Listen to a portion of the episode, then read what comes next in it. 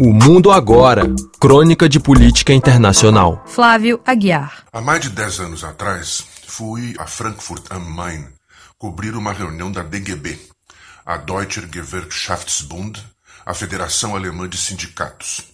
Também participei de uma reunião da Federação de Sindicatos em Berlim. Eu acompanhava uma delegação da Central Única de Trabalhadores, a CUT, brasileira, que era convidada a participar desses encontros. Numa das exposições, um dos principais dirigentes da DGB falou que a ação da central e de um dos principais sindicatos alemães, o IG Metall, o dos metalúrgicos, baseava-se sobretudo numa estratégia que ele chamou de win-win, valendo-se do verbo inglês to win, ganhar. Aquela expressão se poderia traduzir por ganha-ganha. Referia-se a uma política de cooperação ao invés de confronto entre trabalho e capital, sindicatos e patrões. A moldura dessa estratégia era de uma inflação próxima de zero, aliada a se privilegiar a manutenção de postos de trabalho sobre a perspectiva de novos reajustes ou ganhos salariais. Essa situação parecia sólida e duradoura como uma rocha. É verdade que a crise financeira de 2008 e o avanço da precarização dos contratos de trabalho expunham algumas rachaduras naquela rocha, mas não o suficiente para abalá-la. O esforço maior dos sindicatos mais fortes, como dos metalúrgicos, era o de estender aos trabalhadores precarizados as condições dos contratos regulares, os de carteira assinada, como a gente diria em termos de Brasil. Mais recentemente, os efeitos da pandemia e da guerra na Ucrânia catapultaram a inflação, que passou a crescer regularmente, chegando a mais de 10% anuais na média e dando pinotes de corcovos de 20 a 40% no caso dos alimentos e da energia. Em resumo, aquela rocha que parecia tão firme derreteu e a questão social se avolumou, assumindo agora áreas de correnteza solta, e não só na Alemanha. O resultado é que na semana passada ocorreu algo que não acontecia no país há muito tempo.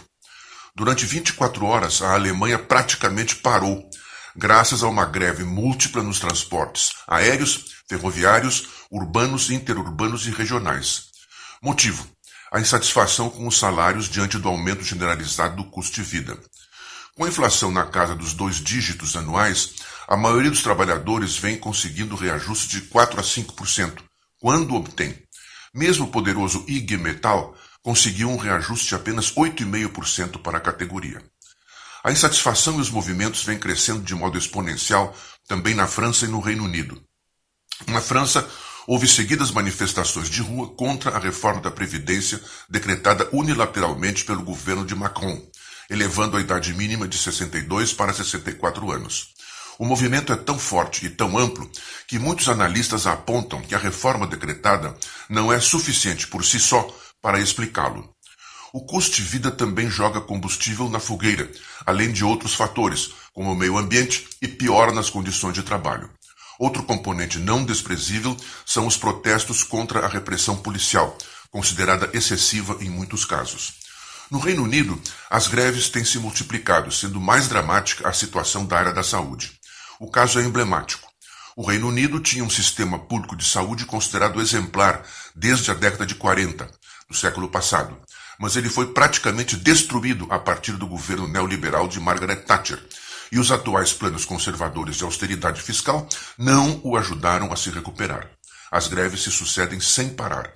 O que acontecerá no plano político? É difícil dizer. Grande parte dos partidos social-democratas e socialistas aderiram a princípios neoliberais nas duas últimas décadas. Conseguirão recuperar parte do eleitorado perdido que migrou à esquerda e à direita?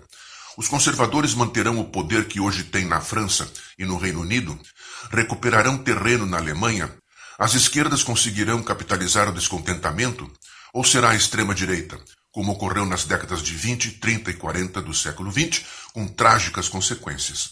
Uma coisa é certa: a crise veio para ficar. Naqueles encontros da DGB, alguns dos dirigentes sindicais alemães criticaram veladamente seus colegas da CUT brasileira por serem abro aspas, muito radicais, fecha aspas.